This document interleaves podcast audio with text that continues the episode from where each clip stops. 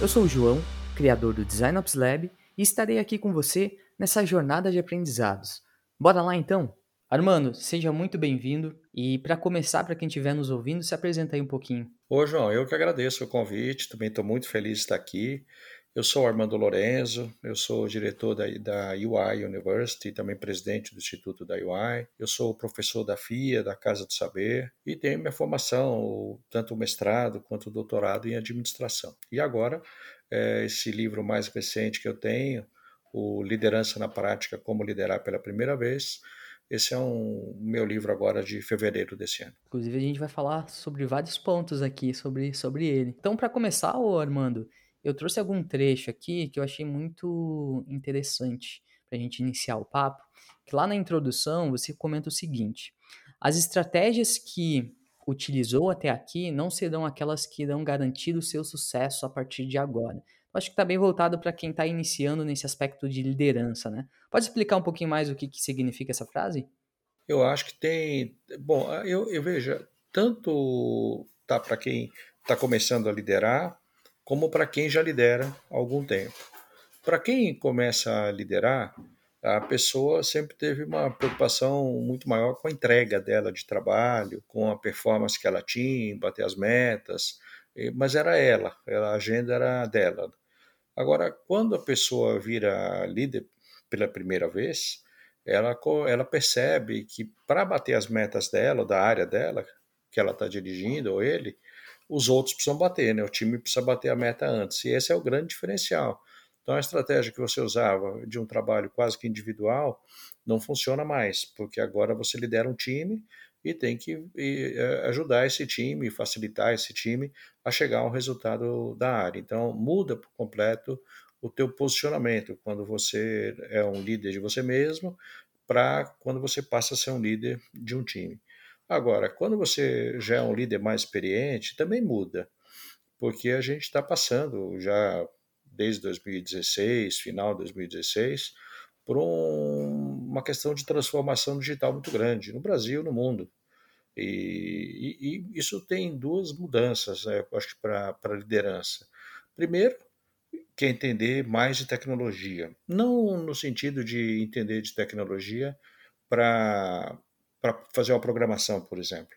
Mas entender o que, que o blockchain pode, é, pode ser utilizado como solução, o que, que o RPA, robotics, pode ser utilizado como solução, ou seja, inteligência artificial, chatbot, o que, que o líder precisa saber é como essa tecnologia pode ajudá-lo a, por exemplo, dar mais eficiência no trabalho, como um exemplo. Então, eu acho que conhecer a tecnologia é mais no sentido de você poder utilizá-la como uma solução para os problemas do cotidiano. Essa é uma mudança. A outra que eu noto também é sair de uma cultura analógica para uma cultura digital. Quer dizer, ou seja, e você pensar digitalmente significa exatamente isso, você encontrar soluções é, que estão no campo da, da tecnologia. Muito embora, é, João, a transformação digital ela não se dá somente no âmbito de tecnologia. Né?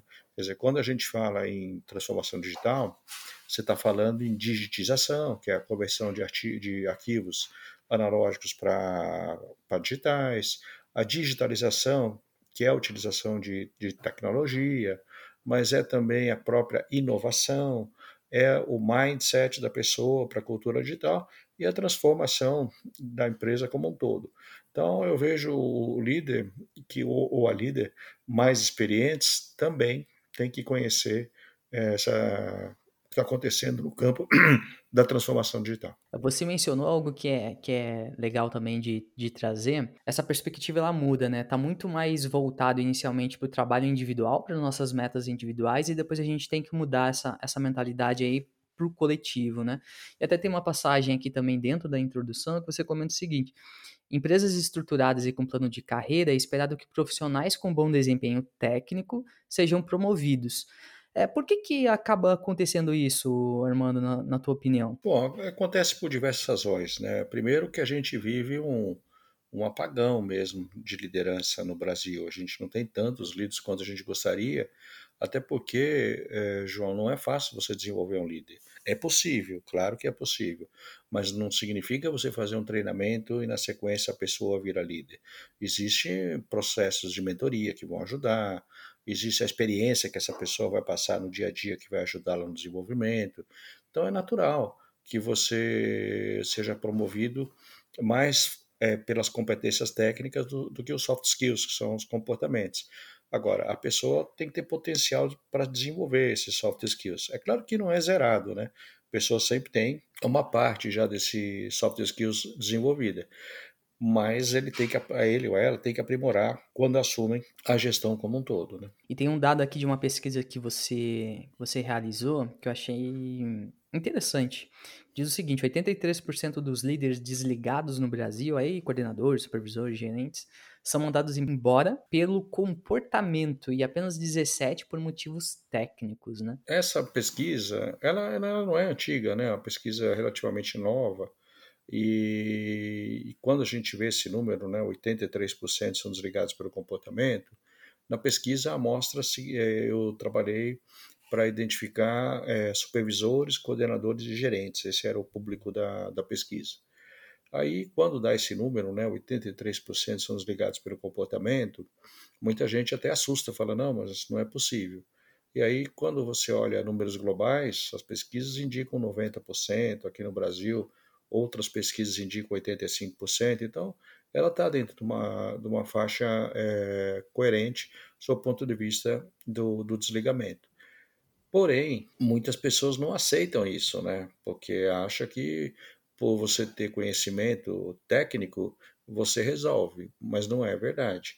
O conhecimento técnico, ele é muito importante, mas ele não é suficiente. Quer dizer, o que, que a gente espera?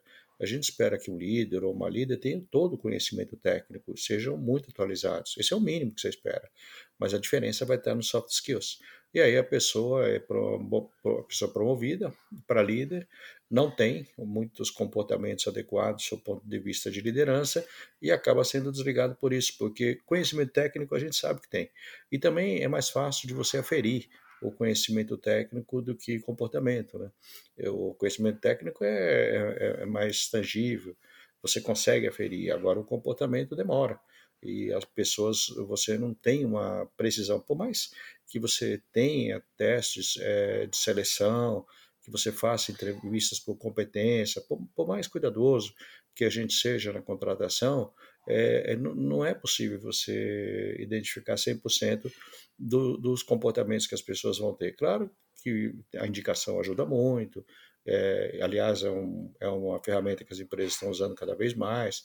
A indicação diminui bastante o risco, acelera a contratação, mas não, esse é o grande problema, né? Quer dizer, a pessoa não está preparada ou ela não está aberta à mudança, né? Porque às vezes a pessoa, a empresa também ela tem é, oferta de treinamento, de mentoria, de coaching, por exemplo. É uma empresa que, que, que tem possibilidades da pessoa passar por experiências é, que ajudem no crescimento, mas a pessoa não está aberta a mudar, né? Então, esse é o grande nó da questão. E aí, esse número de 83%, ele parece não ser real, mas ele é real, ele é muito alto. E para as pessoas é, que têm dúvida, porque muita gente tem dúvida de pesquisa, sempre acha que pesquisa não, não representa a realidade, mas quando pesquisa, na realidade, sempre tem viés, né? Eu acho que a arte de você lidar com os viés é, o, é a pesquisa, né? Não, não tem jeito.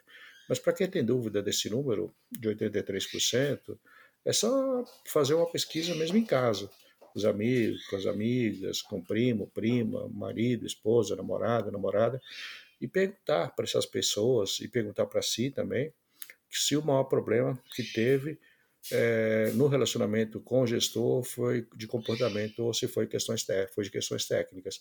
Mas aí eu estou falando de chefe, não de líder. Né? Eu concordo plenamente, mano. Quando eu estava lendo essa parte aqui, para mim eu não, não me espantei em nada. Eu acho que até o número é, ele, ele é elevado realmente, porque só, só, só no fato de fazer essa reflexão aí que você mencionou no final, isso já responde muita coisa, né? É, e, e, na tua opinião, quais são os, os, os, os maus comportamentos, assim, os, os top 3 maus comportamentos que acabam afetando a, as pessoas? Ah, você tem vários, né? Tem pessoas que prometem e não cumprem, pessoas que não têm transparência, é, pessoas que na realidade é, não delegam ou delargam, né, como a gente chama no mercado, né, você delega, mas, mas não dá adequado, não prepara a pessoa adequadamente, a centralização, é, tem desrespeito também em algumas situações. Então, eu acho que são diversas razões. Eu tenho um, um vídeo no meu canal do YouTube, canal do Armando Lourenço, e lá tem um vídeo que chama Como Desmotivar as Pessoas.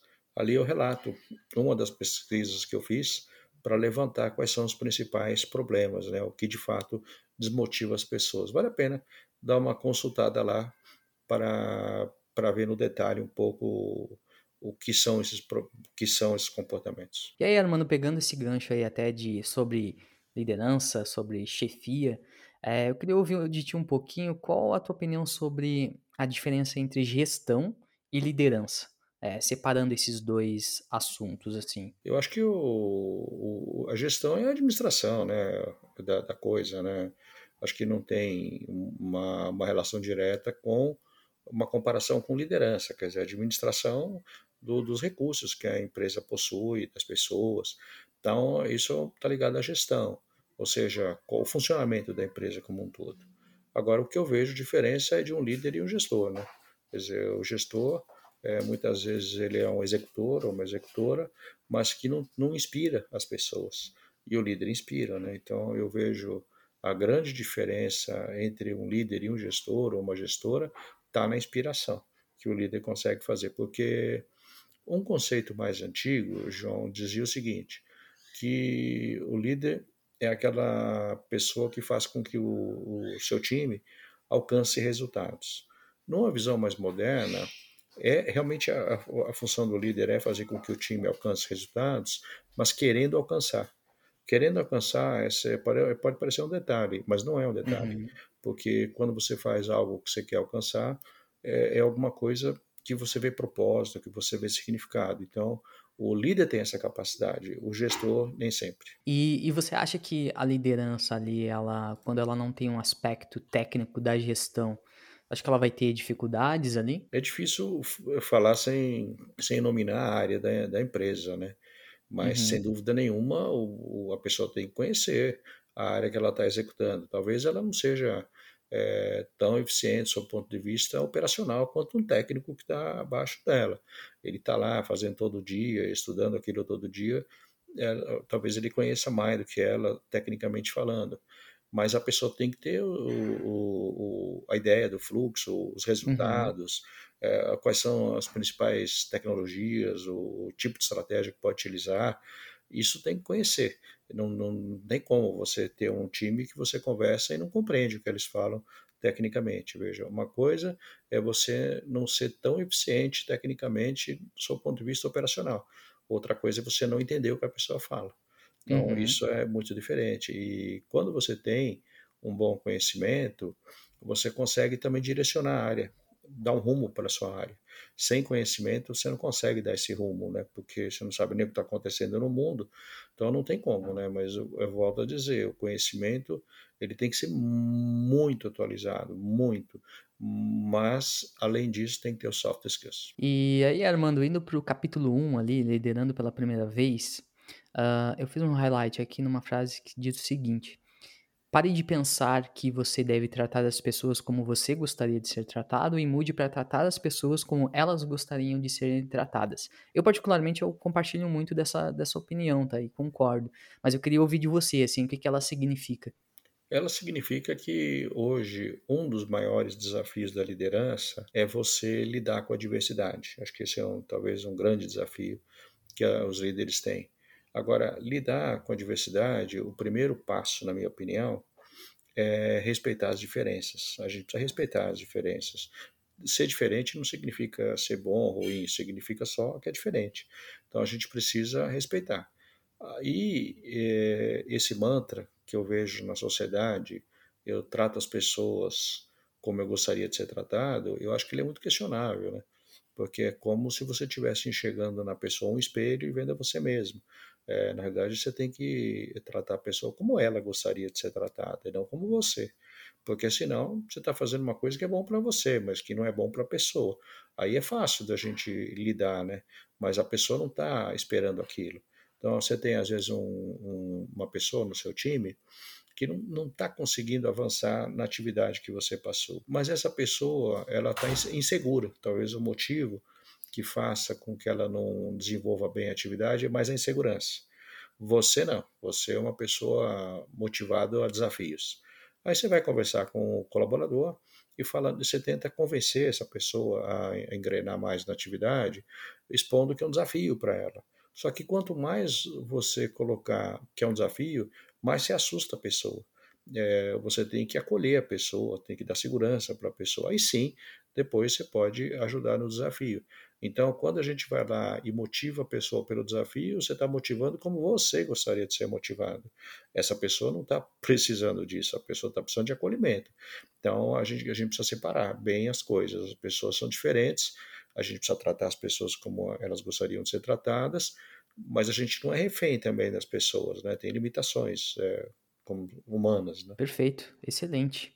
E aí dentro das, das competências ainda que você cita ali no livro, uma delas é a tomada de decisões. Ele diz o seguinte: as empresas precisam de líderes que tomem decisões e para cada decisão haverá satisfação de alguns e cara feia de outros. O que que, que que essa frase aí diz? Ah, eu acho que eu, as pessoas ficam muito preocupadas em tomar decisão, o que, o que vai causar na, nas pessoas do time. É claro que você tem que ter uma, uma, uma grande preocupação com o entorno, né? que a mensagem passa para o entorno, né? eu não tenho dúvida disso. Mas não dá para deixar de tomar decisão muitas vezes. É, ou seja, nem todas as pessoas vão concordar com a decisão mas importante que elas vejam coerência naquilo que você está fazendo. O ruim é, é, quando você vê uma pessoa tomando decisão sem justificativa, sem racional, de maneira incoerente, por vaidade, é, por capricho. Ninguém aceita esse tipo de coisa. Agora, se for uma decisão coerente, você pode não concordar com a decisão, é, mas é melhor do que ter uma, uma, uma, uma decisão incoerente. Então, eu acho que a gente não pode ter medo de tomar a decisão. Você tem que estudar a decisão, analisar bem o problema, identificar algumas, algumas alternativas de, de soluções, avaliar qual é a consequência, quais consequências vão ter para cada alternativa, e, enfim, tomar a decisão e corrigir o desvio se for necessário. Esse é o processo que a gente faz da tomada de decisão.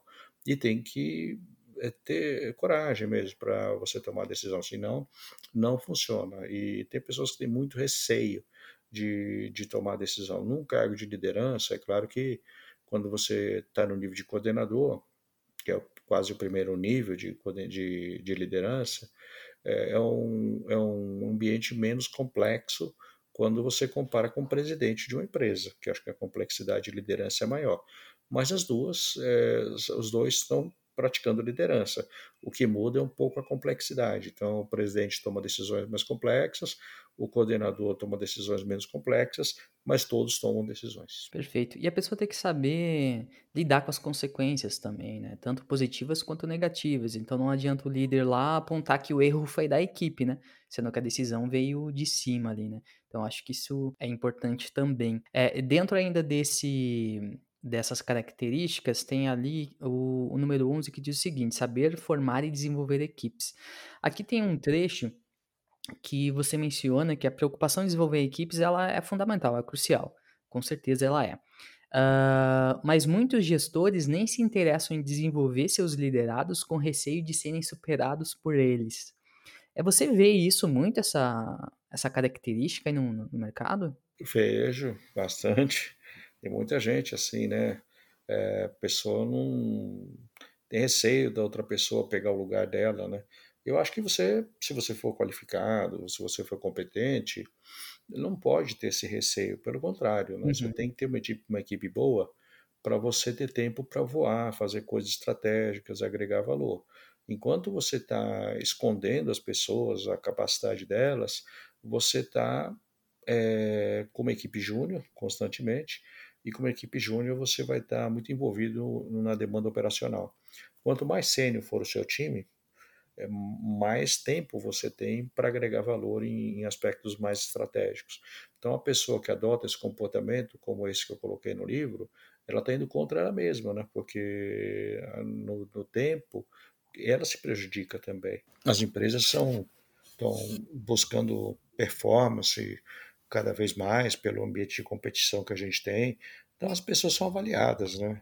E quando você vê recorrentemente uma pessoa que é avaliada porque tem esse tipo de comportamento, provavelmente a empresa vai desligar a pessoa. E, uhum. ou seja, porque ela também não agrega valor, e ela não agrega valor porque ela é centralizadora. E ela é centralizadora porque ela não quer compartilhar nada com ninguém. Entendeu? Exato. É, é, é acaba sendo um tiro no pé, né? Como, ah, como você mencionou. Perfeito, perfeito. E aí, pulando agora lá pro capítulo 3, tem um. Além no início do capítulo, tem o seguinte: o mais importante para o líder é saber adotar diferentes posturas para diferentes situações. E aí você menciona a liderança situacional, né?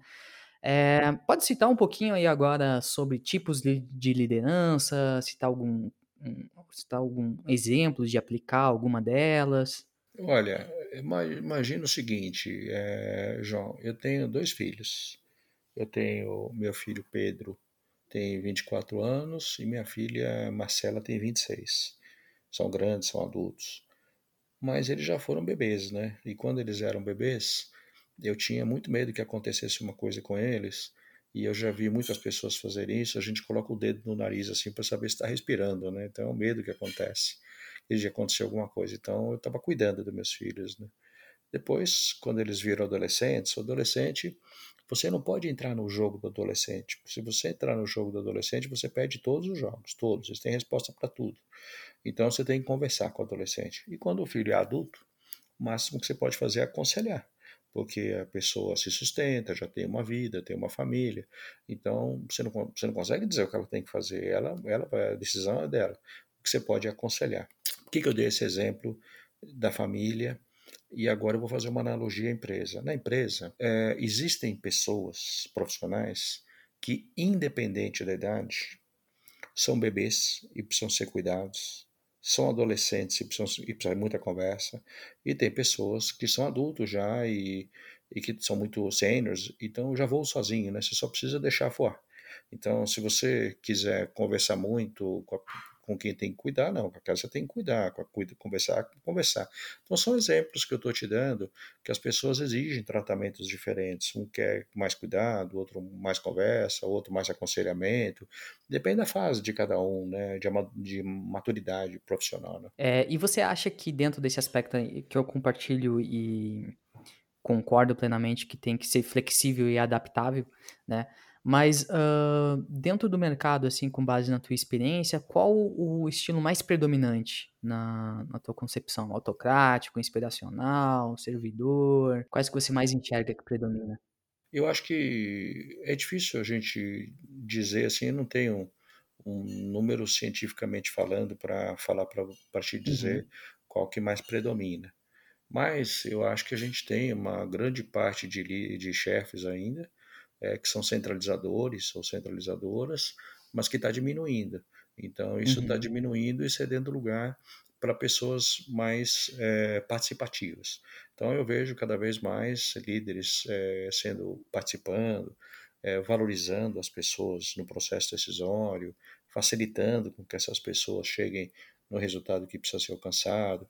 Então eu vejo cada vez mais líderes assim, é, muito preocupados com as pessoas, que inspiram mais, são mais participativos, e aquelas que vivem no ambiente remoto, é, desenvolvendo essa competência de liderar remotamente, que também é um desafio. Excelente. E ainda dentro desse capítulo, você cita algumas competências chaves, que inclusive você até já citou muitas delas aqui na, nessa conversa, é, e aí eu vou, eu vou pontuar algumas aqui. Então, por exemplo, tem pensamento crítico, é, sentimento de dono, liderança por influência, adaptabilidade, que a gente já citou, gestão de talentos, relacionamento interpessoal. Mas daí eu pergunto o seguinte, faço a seguinte reflexão. Se a gente fala tanto de soft skill, que com certeza é extremamente necessário, por que que geralmente as promoções vêm para as pessoas que são as melhores tecnicamente, né? E às vezes não quer dizer que, ela, que a pessoa está pronta com esses soft skills, né? Não está pronta, né? Como eu te falo, às vezes a gente não consegue avaliar precisamente se ela tem ou não soft skills, né? A gente tem uma percepção. Agora a gente sabe concretamente que a pessoa é boa, do ponto de vista de hard skills. Então é promovida essa pessoa, é, mas é claro que você faz uma avaliação é, para saber se ela tem potencial de desenvolvimento. Mas invariavelmente você faz a escolha pelas características que você visualiza, né? Que são o hard skills, as competências técnicas. Né? E, e o contrário, você acha que funciona também? É uma pessoa que é super influente, política ali, consegue liderar por influência é, e ainda precisa de um preparo mais técnico. Mas como ela já tem esse, esse, esse guarda-chuva de competências ali de, de um, uma pessoa boa líder ali, você acha que o contrário também pode funcionar? Pode. Uh, uh, se a pessoa já tem soft skills, é mais fácil você treinar em conhecimento técnico do que soft skills. Porque os soft skills uhum. dependem é, de diversas coisas, a potencial de desenvolvimento, crenças, princípios, é, personalidade, comportamentos, modelos anteriores de liderança, tudo isso impacta no soft skills. Você não, a pessoa está aberta à mudança, então você não desenvolve uma pessoa para líder do dia para a noite. Isso demora um pouco, uhum. partindo do princípio que ela tem potencial de desenvolvimento e que ela está aberta. Então é mais difícil, o processo é mais longo. Agora o conhecimento técnico é mais rápido, né? A gente tem as universidades, você tem as plataformas digitais, então você consegue desenvolver conhecimento técnico. Agora, o que não dá também é ter soft, soft skills, né? Você tem que ter conhecimento uhum. técnico super atualizado. Perfeito, perfeito. E ainda indo agora para um, uma pergunta um pouquinho mais, mais prática, assim, para quem quiser utilizar e tal. Qual, qual a, a, a diferença entre feedback e feed forward? puder explicar um pouquinho para gente. O feedback é quando você pontua para a pessoa os gaps que ela tem de melhoria, ressalta os pontos fortes que ela possui, sempre de maneira estruturada, dando exemplos, é, fazendo isso de maneira profunda e com muita cortesia. Então você está dando um feedback, você está dizendo para essa pessoa a performance dela e onde ela pode melhorar e os pontos que essa pessoa já, já tem de fortaleza. O feed forward é diferente, né? É ajudar essa pessoa a resolver esses gaps, porque às vezes é, são pontuadas coisas para as pessoas, mas ela é muito júnior, então ela não consegue resolver aquilo sozinha. E aí, se for um chefe, não um líder, né, uma pessoa sem repertório, que não consegue ajudar, que, que situação que fica a pessoa, né? O chefe vai lá e fala, você precisa melhorar isso e a pessoa fala, e como é que eu faço para melhorar? E o chefe também não sabe como faz, então a pessoa sozinha não consegue.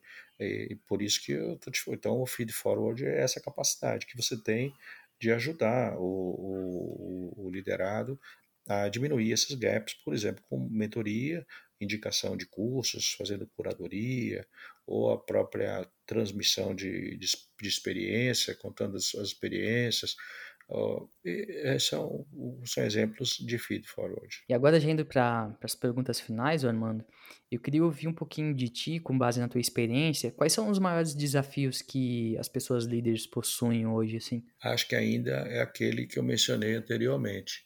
É, lidar com a diversidade e o, o mundo ele não vai se congelar hoje para você aprender por 10 anos como liderar com diversidade e você volta em 2031 liderando. Não é verdade, né? O Brasil não vai congelar.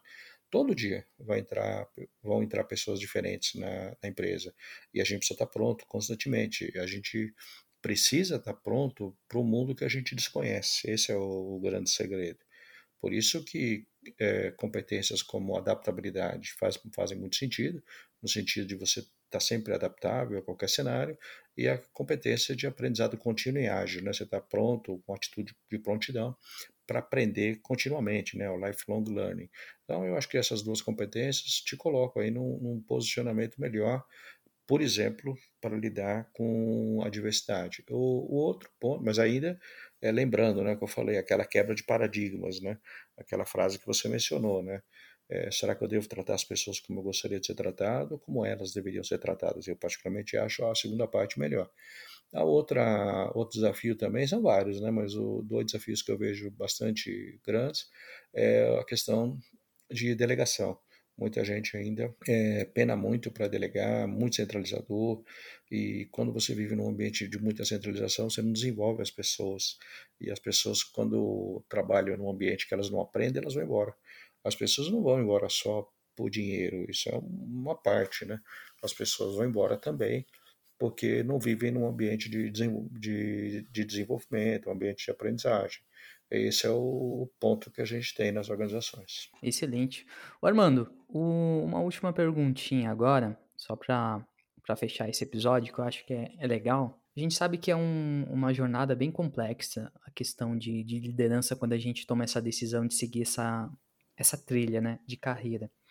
E porque nada, nada é exato, né? Tudo é sobre aspecto humano, enfim, tudo mais. Qual seria a tua alguma dica que tu possa dar para quem estiver nos ouvindo no sentido que o que, que ninguém vai te contar sobre liderança? Ou seja, a gente não só vai aprender é vivendo mesmo. Tem várias coisas que você aprende vivendo, né? Mas eh, mas não é só vivendo, né? Você tem que ter conhecimento técnico também. Uma delas que eu vejo é ter inteligência emocional. Quer dizer, uhum. inteligência emocional, você precisa assistir palestra, fazer treinamento, ler livros, é ter conhecimento do que é inteligência emocional, ter suporte de, de pessoas que podem te ajudar em mentoria para você lidar de uma situação X ou Y de maneira Z ou G, mas é importante você passar também pela experiência e corrigir seus erros ao longo do, da, da jornada. Então, inteligência emocional Claro que tem pessoas que têm muito mais facilidade, tem outras que têm menos. Mas eu acho que é uma, uma competência que pode ser aprendida e a experiência tem uma parcela muito grande nesse, nesse desenvolvimento. Perfeito, Armando, perfeito. Quer, quer comentar um pouquinho sobre, sobre o seu livro e tal? A gente fez um, uma cobertura muito ampla aqui né, nessa conversa. Não, eu, eu vejo isso. Eu acho que a gente tocou em pontos é, sensíveis e o recado que eu deixo final é uma frase que a gente falou por duas vezes, que eu realmente é, é, penso dessa maneira, que a gente deve tratar as pessoas como elas gostariam de ser tratadas. É o primeiro passo para você lidar com a diversidade, respeitando as diferenças, e é uma coisa que eu acredito. Então, se a gente refletir um pouco sobre isso, você tem grandes chances de, de ter uma performance melhor. Excelente, excelente. Para quem estiver nos ouvindo, eu vou deixar o link aqui da quem tiver interesse em adquirir. É, eu já li, eu indico. Inclusive foi a, foi a partir do livro que eu conheci o Armando. É, Armando, muito obrigado de novo pelo teu tempo. Eu acho que essas trocas são, são fundamentais para a gente se desenvolver. Espero que quem tiver, quem tiver nos ouvindo tenha curtido também o papo. E é isso, de novo, mais, uh, mais uma vez, muito obrigado. Tá bom, eu que agradeço, João. Obrigado mesmo. Acesse o site designopslab.com. Lá você vai encontrar ferramentas, artigos, cursos, ou se quiser se conectar comigo, será um prazer trocar experiências. Espero que tenha curtido e se fizer sentido, compartilhe. Um abraço do JV, valeu!